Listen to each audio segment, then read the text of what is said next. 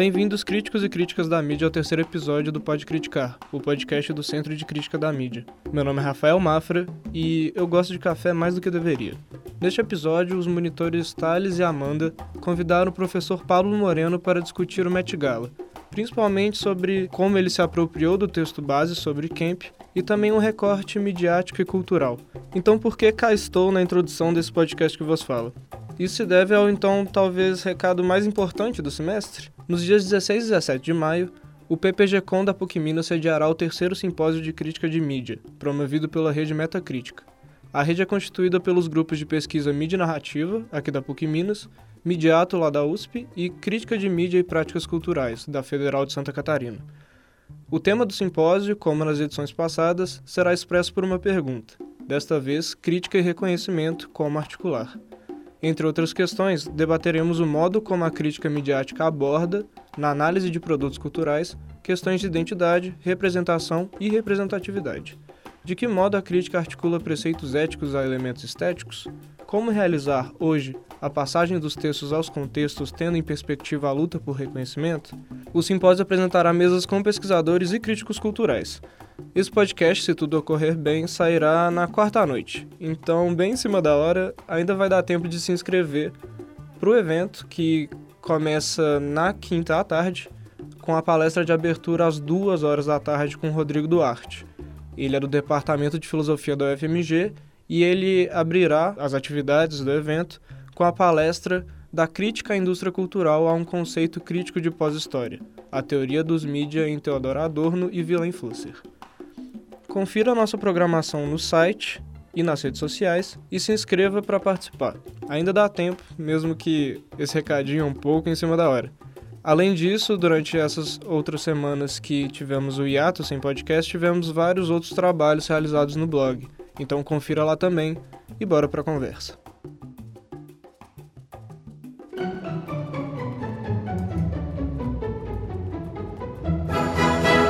Kemp é a resposta ao problema de como ser um dandy na era da cultura de massa.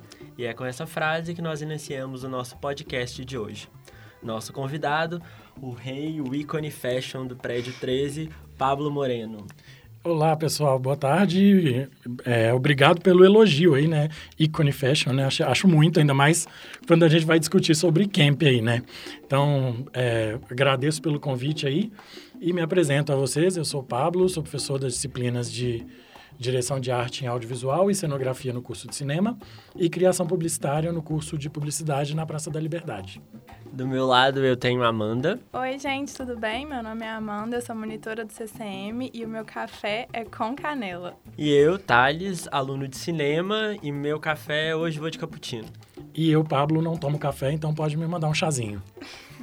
O tema de hoje é o Met Gala, especificamente o Met Gala de 2019. E vamos explicar mais um pouquinho, né, Amanda, para quem não sabe o que é o Met. Sim, nós vamos falar um pouquinho do início do MET, como começou, mas antes disso eu só queria dizer para todos vocês ouvintes que tudo que nós comentarmos durante aqui, todos os looks do MET estarão todos lá na nossa página do Instagram. Nós vamos postar para vocês conferirem tudo que for falado aqui, ok? Met Gala, também conhecido como o evento mais esperado da moda de todos os tempos. Ele é um baile beneficente que acontece uma vez por ano, sempre na primeira segunda-feira do mês de maio, no Metropolitan Museum of Art, em Nova York. E ele foi criado em 1948 pela publicitária de moda Eleanor Lambert. Bom, é, então como a Amanda disse, é um evento que move né, a indústria à base da economia americana, né, principalmente voltada para o setor da moda, porque é um evento beneficente.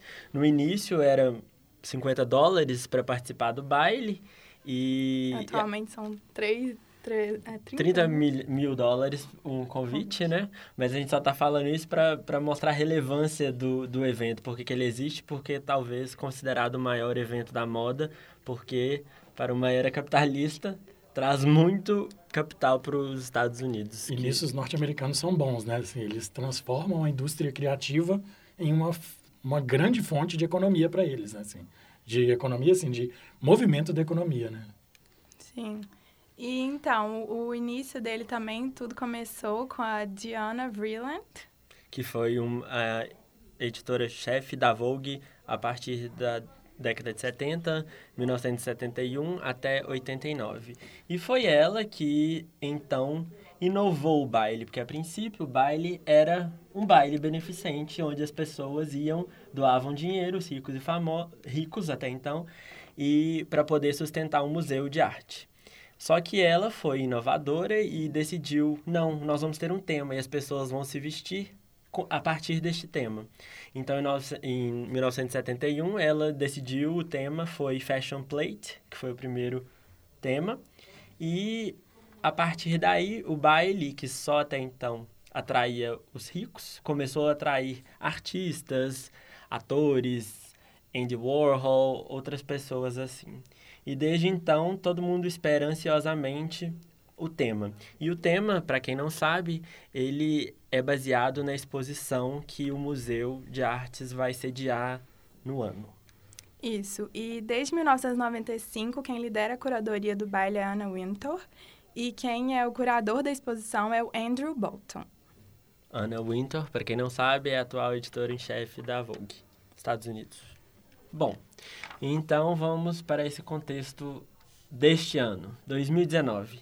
Em setembro ou outubro, se eu não me engano, de 2018, foi decidido, Ana Winter liberou que o tema seria camp. O conceito foi criado por uma, uma nova-iorquina chamada Susan Sontag, graduada em filosofia, morreu em 2004 com 71 anos. Ela foi escritora, crítica da arte, ativista e também bissexual. Ela foi uma mulher muito, hum, como é que eu posso dizer, muito símbolo para toda a efervescência da era que ela tentou representar.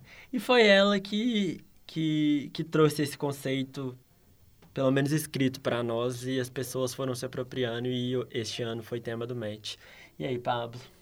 Bom, eu acho que é um tema muito fantástico, né? Que se a gente for pensar de certa maneira, o Met Gala, ele sempre passou pelo camp ali, né? Essa coisa exagerada, essa coisa muito pomposa, muitos brilhos, muitas cores, plumas é que para alguns pode ser meio kit, pode ser meio cafona, pode ser meio brega. E aí é interessante que quando surgiu esse tema, as pessoas queriam discutir, né? Ah, mas qual que é a diferença do camp para o kit? Qual é a diferença do camp para o cafona?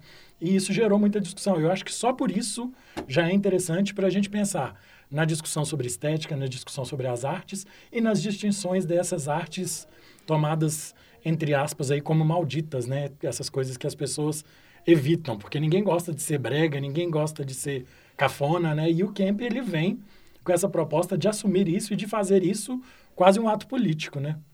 Sim, eu achei que é um, foi um tema tão propício para o evento, porque uma das primeiras coisas que a Susan escreveu é que camp é uma sensibilidade. E sensibilidade não é algo que pode ser analisado, mas é algo que tem que ser mostrado. O que nos leva, o que torna relati não relativamente, mas assim, intensamente propício para o Met Gala, que é um tapete vermelho onde as pessoas vão estar tá lá mostrando o que, que elas estão vestindo, certo? Foi isso o primeiro momento que eu pensei quando eu li o texto. Um tapete rosa, inclusive, né? Rosa, rosa, verdade, verdade. Então, gente, vamos falar mais um pouquinho sobre esse tema, assim, aprofundar um pouquinho para quem não sabe ainda o que é camp. É, em todo o texto, a Susan Sontag dá vários exemplos do que é, ela tenta exemplificar de uma forma, assim, é, bem assim, fácil de entender, mas na verdade não é nem um pouco fácil. E então, camp é tudo aquilo que é considerado de mau gosto ou que tem uma provocação irônica pela inadequação. É aquilo que é considerado artificial, inadequado, desatualizado, a ponto de ser até considerado divertido. O que, que você mais gostou, Thales, do, do texto, assim? Olha, eu gostei que ela disse que o camp é o novo pastoral urbano. Eu achei essa expressão bem interessante falou que camp é artificial, essa coisa de usar o artifício. Tem uma frase que o Oscar Wilde falou que eu achei assim perfeita. Gostei das pessoas que conseguiram usar ela implicitamente, porque teve muita gente que foi explícita no Met Gala de que você ou usa a obra de arte ou é a obra de arte. Aí a gente viu muita gente com quadros, gente com com objetos, a Katy Perry que foi de candelabra, mas quem conseguiu usar essa forma assim sutilmente, assim, implicitamente, para mim foi a noite, ganhou a noite toda para mim. E eu acho que essa frase para mim do Oscar Wilde é a melhor de todas. É o que é o conceito de camp que mais tem uma coisa interessante também se pensar no camp, né, que ele vem desses movimentos políticos de pessoas que estavam apagadas na sociedade estadunidense ali na época em que surge o conceito, né? Assim, os homossexuais, as drag queens, as travestis, essas pessoas que eram indesejadas pela sociedade e eles pegam essa moda camp para afirmar sua presença, né? Então eles vêm com essa extravagância, com essa politização do que é colorido, do que é cafona, do que é exagerado, pra, e, e é, sem precisar afirmar politicamente nada, mas que com a visibilidade dessa extravagância eles afirmam muitas coisas, né? É, fala no texto, ela fala que o camp é apolítico e frívolo. E, e eu não sei se vocês lembram, mas teve uma pessoa que homenageou, atrás estava escrito no, no, no... Ah, Lina White. Isso. que tava com um, um terno tipo Prince, falando que foram as, as, Drag as, queens. Drag queens negras. que inventaram. Eu lembrei muito daquela série Pose, Sim. super camp. É que se a gente pensar isso, né? Essa estética do Vogue, do, que a série Pose vai representar também, ela traz muito dessa estética camp, né? Assim, desse, e que vem desses balls, né? Que eram esses grandes bailes organizados nessa cultura drag queen, nessa cultura drag queen e trans, né? Dos Estados Unidos ali dos anos 60, 70, com tanta força, né? Sim, e além disso, no texto a Susan coloca que o camp é é a representação né, da vitória do estilo sobre o conteúdo, da estética também sobre a moralidade. E é muito legal ver isso, né? Como que o, o estilo sobressai o conteúdo, porque é assim, uma coisa muito grandiosa. O que, que você acha sobre isso, Paulo? Eu acho isso super interessante porque faz uma provocação sobre as artes, né? As belas artes, inclusive, né? Porque as belas artes, elas têm muito essa coisa do ah, qual o sentido, o que você pretende dizer com aquilo. E a arte contemporânea vem chacoalhar um pouco disso, né? Assim, eu não tenho que dizer nada, né? Eu tenho que fruir, né? Eu tenho que sentir aquelas sensações ali sem preocupar em racionalizar muito sobre aquilo. E aí o que a gente vê em muitos desses figurinos do Met Gala desse ano é essa experiência, né? Assim, aí eu acho que dá até começando a comentar, vocês devem falar mais pra frente dele, foi daquela performance que a Lady Gaga realizou ali, né? Ah, mas qual o sentido daquilo? Qual a necessidade daquilo? Não precisa se preocupar sobre isso, né? Vamos pensar dentro daquele contexto toda a plasticidade que eu tenho dentro daquilo, né? Sim. Que a Lady, Lady Gaga chegar com um grande vestido rosa, tirar, ter um outro vestido, tirar, ter um, um outro vestido, aí ficar por baixo só de lingerie, arrastando o carrinho e carregando os grandes objetos ali. É sensorial, né? A gente ter essa sensação estética das, das coisas. É, a própria performance que ela fez já é o camp. Ela não Metal precisava de, de outra coisa. Mas legal você mencionar a Lady Gaga, porque todo ano, ou pelo menos desde a dinastia Winter, é, o baile tem os co-chairs, que são pessoas que ajudam a editora em chefe da Vogue a sediar o baile. E este ano ela escolheu Lady Gaga, Harry Styles, Serena Williams e O presidente da Gucci. presidente da Gucci, que nós não saberemos o nome agora, Ai, mas, calma aí. mas mediante a, uma postagem vocês irão ficar ligados. É, é, eu perdi o fio da minha... Vamos olhar o nome, olhar o nome dele, dele? porque senão vai Marco ficar ruim essa Bizzarri? parte aí, a gente corta. Marco essa. Bizzarri. É esse? É. Marco É. Bizzarri. Volta da Serena É. Williams. Serena Williams e Marco Bizzarri, atual presidente da Gucci. É, o interessante, Pablo, não sei se você já viu, mas a Anna Wintour já divulgou é, uma, uma vez um daqueles quadros, tipo 73 perguntas para ela, perguntaram para ela quais são os critérios que você utiliza para selecionar quem, quem, quem vai te ajudar a assediar o Met Gala. E ela disse, isso eu não revelo. Curiosamente, ela escolheu Lady Gaga para para para ser uma das co-chairs e Lady Gaga é camp, né? Ela é o camp metalinguisticamente, né? Então assim, E a Lady Gaga, ela tem todo aquele aparato daquela equipe dela, né, da House of Gaga, que trabalham junto com ela criando concepções dos visuais dela, né? E fazia um tempo, eu não sei, eu vou falar como alguém que acompanha um pouco de longe a carreira da Lady Gaga, mas fazia um tempo que a House of Gaga não aparecia com tanta ênfase no trabalho dela, né? E aí, de repente, ali no tapete rosa do Met Gala, ela fez uma explosão com o House of Gaga e o carrinho traz os objetos escritos, né? House of Gaga ali, né? É, então, gente, vamos falar um pouquinho agora sobre os exemplos do texto da Susan. Ela coloca lá, né, Thales e Pablo, que o camp é o moderno dandismo. eu penso em algo muito grandioso quando penso em moderno dandismo, né? Assim, já me vem a ideia de algo muito grande, né? Grandioso nesse sentido de espetacular, de de se destacar visualmente por isso, assim. o capital é, é, chulamente falando, é como se o capitalismo se tornasse gay, sabe? A mão é, no sentido de que dandismo é você pegar um homem é, bruscamente, né? O conceito você pega lá para ver imagens de dandismo vai te mostrar a foto do pessoal dos homens da corte de Versalhes, não sei, a propósito Versalhes, né, onde ela fala que nasceu os primeiros camps surgiram lá. É, a, a corte de Versalhes, não que eles tenham surgido com o tema, mas eles eram um dos primeiros exemplos da história de camp. Mas aí você pega essa imagem do homem que é preocupa com a aparência, que está todo ornamentado e tal, e você pega um evento dessa de grande escala, assim, e que tem retorno financeiro, por isso que acontece, e coloca camp como tema dele, é meio que você tá, tipo assim, mostrando essa, não flexibilidade, mas assim, não sei explicar, é como se camp chegasse numa escala global. É, e eu acho que chega numa escala global, a gente pode pensar até de uma maneira midiática, né? Porque eu até estava vendo uma matéria sobre isso, que o Brasil foi o segundo país que mais tweetou sobre Met Gala esse ano. E assim, o Met Gala é um evento que não nos afeta em nada, não afeta em nada a nossa economia, e por que nós estávamos tão interessados nisso? Aí você vê essa coisa de um capitalismo global, de um capitalismo estético e dessa hipermediatização das relações, né? Assim, a gente fica pelas redes sociais acompanhando tudo que está acontecendo ali em tempo real, por meio do Twitter, do Instagram, e esse, esses dandes, eles passam a circular dentro da nossa própria casa, enquanto vão desfilando por aquele tapete cor-de-rosa ali, né?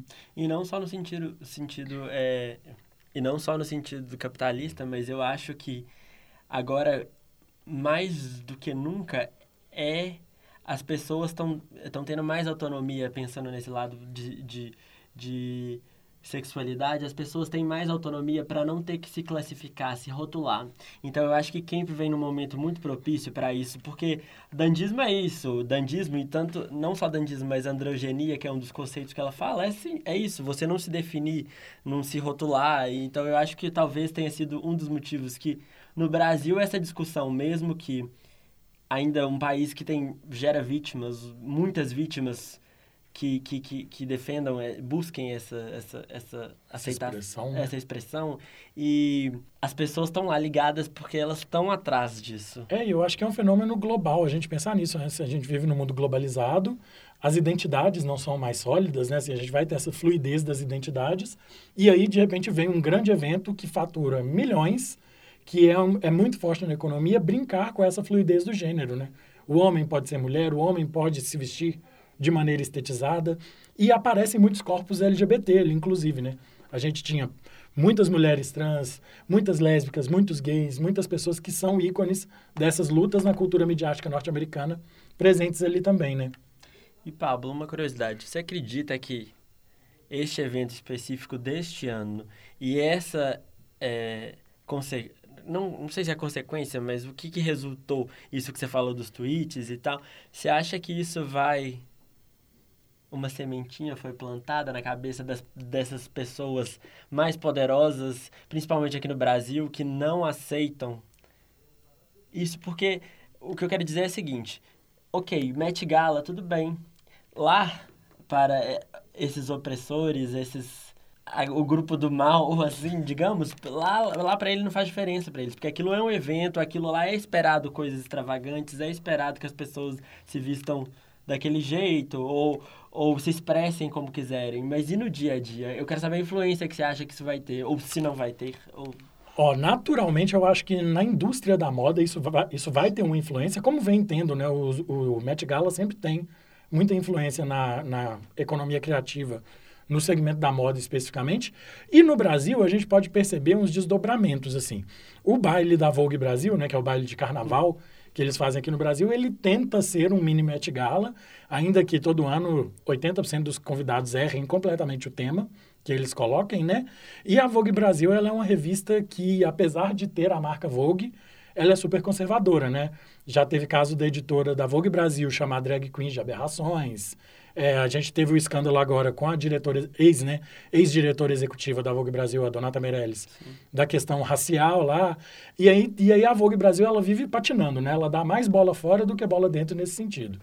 E aí eu acho que quando eles veem uma visibilidade tão grande e o Brasil tão antenado nisso, eu acho que chama a atenção deles nesse sentido, de uma cidadania promovida pelo consumo. Eles falam assim, peraí, o brasileiro está interessado nisso, o brasileiro está interessado em consumir isso, vamos falar disso também. Então, acho que, de uma maneira ou de outra, nasce sim uma, uma sementinha e a sementinha tende a germinar pelo potencial de consumo que ela gera. Sim, e entrando mais para esse lado social e político também, eu li uma frase muito interessante do Andrew Bolton, que é o curador da exposição, que ele diz que é basicamente por causa do Trump que Camp Notes of Fashion parece um tema tão oportuno para o Met Gala, porque ele coloca a inserção da moda e cultura em geral no desfile. E ele termina a frase falando que o Trump é uma figura muito camp. Só que quando a gente olha por esse lado, já não é uma coisa tão boa assim. É, o Trump é uma figura bizarra, né? Se a gente for pensar na história dele, né? O cara fez carreira apresentando reality show é, com aquela pele laranja, aqueles ternos estranhos, super camp. E de repente ele adota um discurso conservador que vai totalmente contra tudo que ele prega ali, né? E justamente o discurso dele faz com que a reação ao que ele prega seja justamente mais extravagância, mais afirmação, tudo muito mais camp, né? Assim, e a gente poderia só trocar o nome, poderia estar falando de Brasil também, né? Exatamente. É, principalmente o episódio Golden Shower, para mim foi muito isso que o Andrew Bolton quis falar, chamando o Trump de camp. Para mim foi o nosso, a nossa versão. E eu acho que isso vai aparecer muito nas paradas, nos desfiles, as paradas LGBT do Brasil, nos próprios desfiles. E o, o caso do Golden Shower vai repercutir ainda muito para o carnaval do ano que vem, inclusive.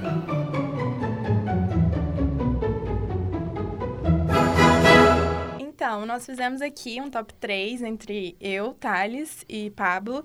E aí, Pablo, eu queria saber quais foram os seus looks top 3. Bom, termos de look, é, eu acho que a Lady Gaga fez uma performance incrível, mas para mim não era o melhor look. Para mim, o melhor look da noite, imbatível mesmo, foi o Billy Porter, né? Que ele soube combinar performance e um figurino incrível, né? Assim, Billy Porter, vocês devem lembrar dele no Oscar desse ano, né? Que ele foi Sim. também causou ali na entrada Sim. no tapete vermelho do Oscar. E no Met Gala ele apareceu com aquela entrada triunfal, sendo carregado ali, uma coisa meio dourado, meio ouro, né? E desceu batendo asas, voando por ali. Então acho que para mim foi o look mais icônico da noite. Segundo que eu destaco é o da Cardi B, que ainda que ele tenha poucas cores, né, ele tem muitas formas ali, muitas texturas e chamou muita atenção. E o meu terceiro favorito vai ser o da Lupita Nyong'o, que ah, tinha também. uma plasticidade visual, um, um, excesso de cores tão fantástico ali, e tinha uma mensagem política muito forte, né? Ela foi com o cabelo com bastante volume, né? O cabelo crespo com bastante volume, cheio de pentes garfos enfiados no cabelo. O cabo do pente garfo eram mãozinhas para cima, no símbolo do Pantera Negra, né? Dos, do partido Panteras Negras, e atrás eram borboletinhas voando Sim. também, né? Então, tem muitas camadas de sentido interessantes ali naquele visual dela. Esses são os três que eu chamo a atenção. E eu, só aproveitando aí, eu, eu puxaria a orelha dos homens, que o tanto de homem que foi de roupinha preta ali, né, gente? Pelo amor de Deus, o negócio é camp, né? Não é hora de botar um terno e uma roupinha preta, né? É, exatamente, concordo muito com você. E você, Thales, o que você Bom, achou? Falando em homens, é, um dos meus top 3 foi o Ezra Miller, Fantástico. Ele estava de preto e branco, né? Mas o que eu achei legal é porque eu acho que ele realmente abraçou esse ele, ele abraçou, ele abraçou esse espírito do dandy, da androgenia. E além, um, um, conceito que a gente não falou, ele foi, é porque a Susan, no texto dela, ela fala que quem é teatralidade. Ele foi super teatral, não só com a roupa ou com a, a entrada dele, mas aquela máscara dele fez super referência ao teatro, até Game of Thrones. Alguém pode ressaltar isso, né? Com várias faces. Mas, e Epiceno, é, eu senti uma referência ali, não sei vocês, mas uma Coco Chanel ali estava Sim. ali, super presente. E uma questão do camp que que eu senti um pouco de falta foi a, a parte da geometria. Quando ela fala de ar no voo, de objetos de decoração, eu achei que sutilmente o look dele teve aquela pontada geométrica ali na textura, de textura, que Kemp também fala muito sobre a importância da textura. E ele mostrou que é possível ser Kemp no preto e branco, né? Sim, sim, é, Ezra Miller. É... Depois eu gostei muito da Celine Dion. Não é porque ela é uma cantora muito amorzinho para mim. Nasci no ano de My Heart Will Go On, mas mas porque ela fa, ela fez ela usou um look relevante para um tema que eu achei que ia ser muito mais forte do que foi, que foi a questão de quando a Susan cita os exemplos, ela fala vestuário feminino da década de 20. E para mim tava super década de 20, junto com o que a Ana Wintour falou que ela iria usar, que muitas penas, ela estava usando muitas penas, fazendo aquilo ser década de 20, bem melindrosa.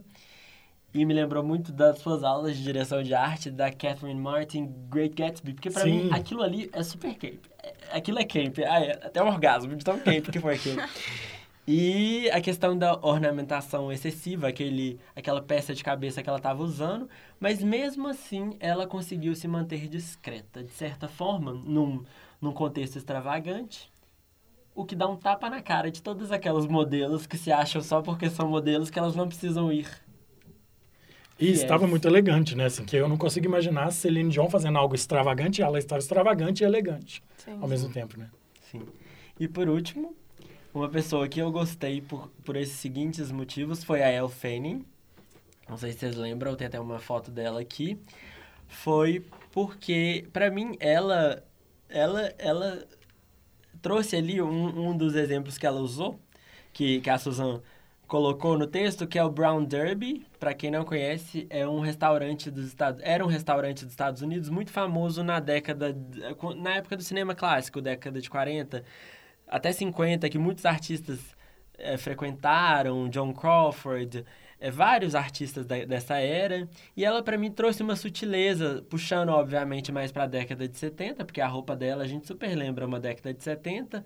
Então assim, para mim foi uma década de 70 revival, trazendo essas primeiras pessoas que que fizeram o Met Gala, o tema no Met Gala tem uma relevância como Andy Warhol, e, e Andy Warhol está presente aqui não só pelo camp em si, mas pelas unhas dela, que tem os signos da cultura americana, e o Andy Warhol trabalhou muito isso, né? Tipo assim, os elementos que... É, o art pop, né? Uhum. Você tem mais propriedade para falar disso do que eu.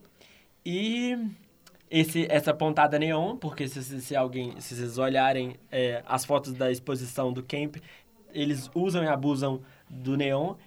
Eu acho que aquela o, o tapete rosa é um pouquinho neon, né? E por último, que esse colar que ela usou, para mim lembra super um colar, não sei porque, por, talvez pela excessiva ornamentação que parece pingentes, bottoms, me lembrou de camping, como o sentido de camping acampamento, tipo Sim. uma pequena escoteira. E esses foram os meus top 3, acho que eu já... E dela também eu destacaria que ela tá de laranja, né? Que é o Living Coral, ah, né? Que é a cor que a Pantone escolheu como a cor do ano, de 2019, né? Olha, Verdade. pra você ver, eu não tinha pensado sobre isso, mas sim. É, gente, lembrando que todos esses looks comentados estarão lá no Instagram para vocês conferirem. Então, entrando no meu top 3, eu começo com o Michael Yuri. Ele usou uma peça, assim, para mim, que foi o que eu nunca tinha visto. Ele tava de metade feminino, metade masculino, mas naquele estilo andrógeno e tal. Mas ele usou uma coisa, assim, que realmente dividiu, sabe? Não tem uma coisa, assim Tipo, o... Ezra Miller. Isso. Ele é mais assim, ele dividiu ao meio mesmo e mostra isso, que é, as pessoas podem mudar suas percepções do que é feminino e masculino, que eu gostei que ele realmente entrou no personagem, até porque ele dividiu a maquiagem do rosto dele. Metade estava com barba e a outra metade com maquiagem.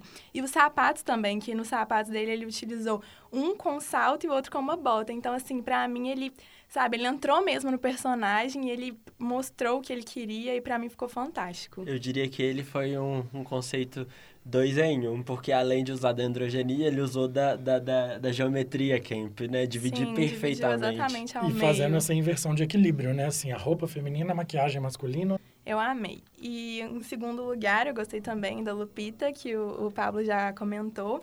Eu gostei muito de, do, do Versace, o, o, vestido que ela usou, e também da inspiração que ela fez, né, Thales, com a Maria Antonieta, é, usando aquele releitura. cabelo grande. É, eu amei. E por último, eu vou ter que discordar um pouquinho do Pablo na questão da Lady Gaga, porque foi minha favorita. É, então, assim, eu não, não, não sei nem como falar dela, mas eu acho que ela, assim, igual tudo que a gente já falou aqui, ela é uma figura camp. E esses dias eu tava é, vendo no, no YouTube um vídeo da Vogue que mostra é, antes, a preparação dela pro, pro baile. E aí mostra é, as provas do vestido, mostra ela ensaiando com os bailarinos e tudo isso é ela assim, ela já tem plena certeza do que ela vai fazer, ela já sabe como que vai ser. Ela, ela lê um pedaço do texto para os bailarinos para eles terem a noção do que é camp. Então assim, para mim isso já está intrínseco nela, ela já sabe o que, que é. E aí, durante, uma, durante a, essa apresentação, essa, esse treinamento que ela faz, no vídeo, ela fala assim para os dançarinos dela: Nós vamos andar como snobs, fazendo com que isso não seja snob. E isso é camp. Então, para mim, é exatamente isso, sabe? Aquela parte que ela tava assim: ele é, o estilista começou a tirar as partes do vestido, tirar os vestidos. E ela ficava com uma cara assim de, ai, como se ela não estivesse é, entendendo nada que estivesse acontecendo, sabe? Como se ela fosse inocente, ela não não estivesse entendendo aquilo. E é exatamente isso, a ironia, a ingenuidade e a inocência que ela teve naquele momento, sabe? De, assim, ela entrou totalmente no personagem também e para mim foi a melhor da noite, disparado. Opiniões. Mas o que a gente pode falar são das pessoas que não nos agradaram muito. Sim. Bom, posso começar? Quem não me agradou Pode. muito? A Nicki Minaj me frustrou bastante, né? Eu esperava, quando eu soube, pensei em Camp, falei, não, Nicki Minaj vai, vai daquele jeito, né? Que a gente espera dela. E ela tava lá com um vestidinho pastel, né? Uma coisa...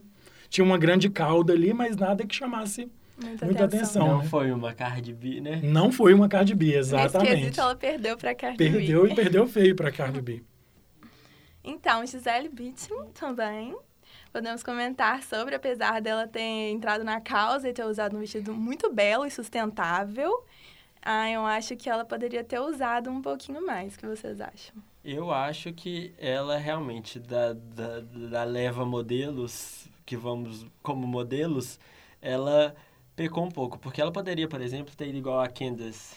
Candace, eu não sei o nome dela, o sobrenome dela. Mas a Candace, por exemplo, ela fez uns detalhes no, no cabelo dela que eu acho que ela meio que lembrou a década de 20 ali em alguma coisa. Ou a própria Kendall Jenner. Mas a Kendall Jenner levou penas e laranja, então assim, ela tava mais ousada. Mas alguém que pra mim não fez jus foi não a pessoa, mas foi o estilista, foi a Kim Kardashian. Porque ela estava usando o estilista como o próprio marido dela falou que é camp, que é o Mugler, e O vestido não foi tão quente. não foi tão camp. Talvez a cor Pantone, que você tinha falado, que eu não lembrava mesmo, do laranja da Pantone, que, mas que isso não é laranja, é mais carne, né? Uma baju cor de carne. É, mas, é, Eu fiquei, eu fiquei decepcionado com o Mugler, porque a Cardi B mesmo usou aquele vestido de concha lá no, no, no, M, no Grammy, e aí ficou...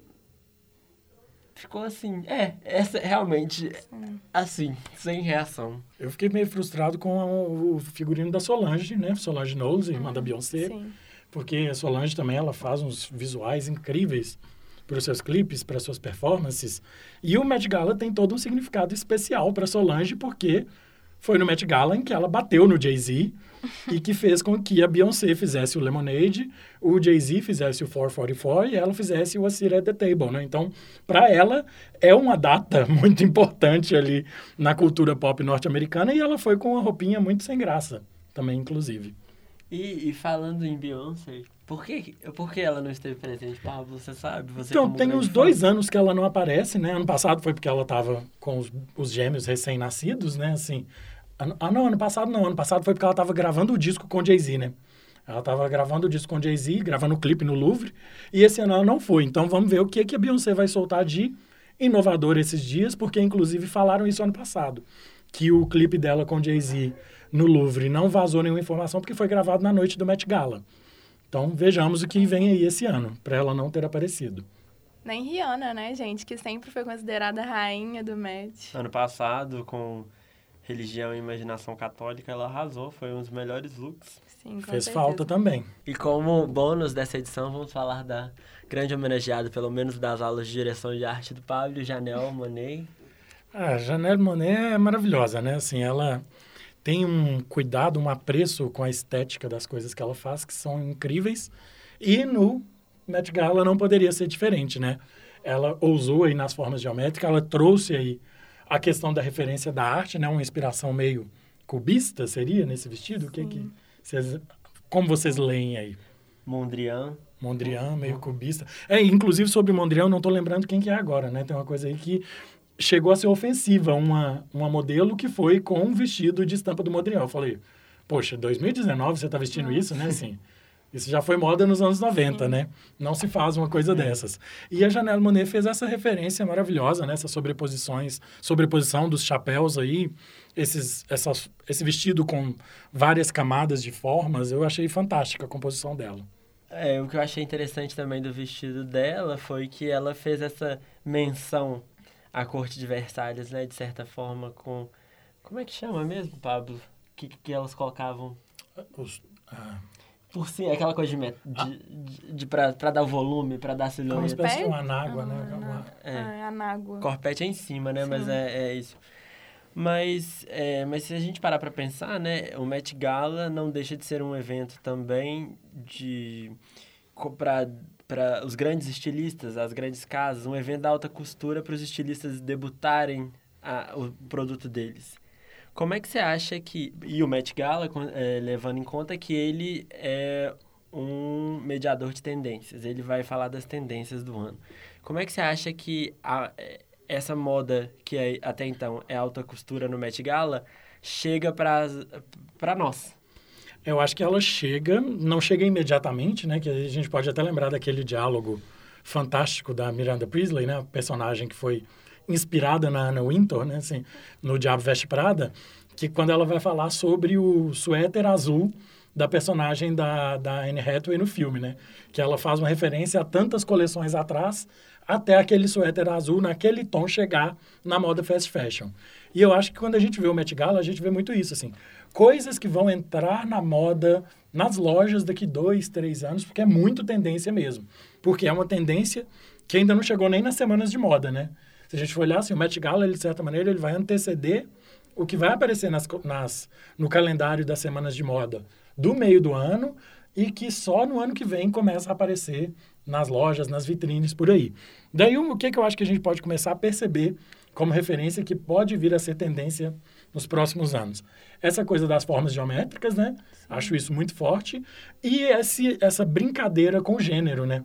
É, as mulheres usando roupas ditas masculinas, os homens se permitindo usar roupas femininas e o brilho, né? O dourado, o prata, voltando com essa força toda aí. Eu faço uma leitura no exercício meio de futurologia de dar uns palpites assim, As vocês? plumas também, né, que tiveram bem alta durante Hum. o Met. Exatamente, teve muita pluma, né? E aí, principalmente agora a pluma com esse discurso da sustentabilidade Sim. aí, né? Pensar em plumas artificiais, né? Plumas fakes, né? Curiosidade. Lembrando das suas aulas de direção de arte, ah, Kylie Jenner e Kendall Jenner foram cores. Qual, qual a combinação das cores? Deixa eu colar aqui um minutinho, relembrar. Lilás com Ah! laranja. Lilás com laranja, cores complementares, né, É gente? isso aí. tá- Podcast CCM você também aprende. Conteúdos ensinados em sala. Então, por hoje é só, gente. Espero que vocês tenham gostado do terceiro episódio. É, gostaria de afirmar de novo que tudo que nós colocamos aqui, todos os looks vão estar lá, disponíveis no Instagram. E é isso. Qualquer dúvida é só chamar a gente lá. Se quiser participar ou colaborar com alguma coisa, é só chamar a gente lá. E fiquem atentos nas tendências vindo por aí. Sim. Muito obrigada, Pablo, Obrigado por estar pelo aqui com a convite, gente. pessoal. Foi muito divertido e é sempre bom falar dessas coisas, né? Que muitas vezes para alguns pode ser tomado como algo frívolo, algo inútil, mas que tem tanta informação de economia, de cultura, de política e de arte, né? Então, respiremos a moda também porque ela traz muita coisa para o mundo.